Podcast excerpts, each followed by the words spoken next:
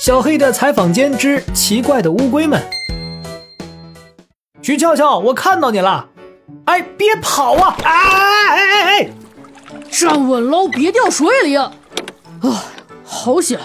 小黑，我是想到岸边来找你，不是要跑。你离水远点，再远点，溺水会死的。你又不会在水里呼吸。乌龟会在水里呼吸喽？当然，我们浮出水面时和在陆地上一样用肺呼吸。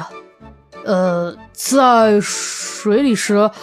用那个，那个用用什么？徐俏俏，你大声点儿！用屁股上拉粑粑的地方。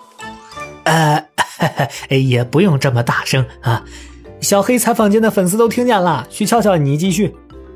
乌龟的泄殖腔，也就是屁股的尿道侧壁，有一对尿囊，壁上分布着特别丰富的毛细血管，可以在水中进行气体交换。只不过这种方式只是辅助的，换气量较少。运动量大时，我们还是需要出水面换气，不然会给憋死的。如果一只乌龟一动不动，它是不是死了？仔细看，乌龟呼吸的时候，口腔一鼓一鼓的，颈部、四肢也会收缩。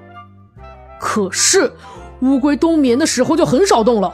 当外界环境温度降低时，身为冷血动物的乌龟，基础代谢也会随之降低，体温逐渐下降，不吃不动，几乎不耗氧，仅靠体内仅存的氧气也能活几天。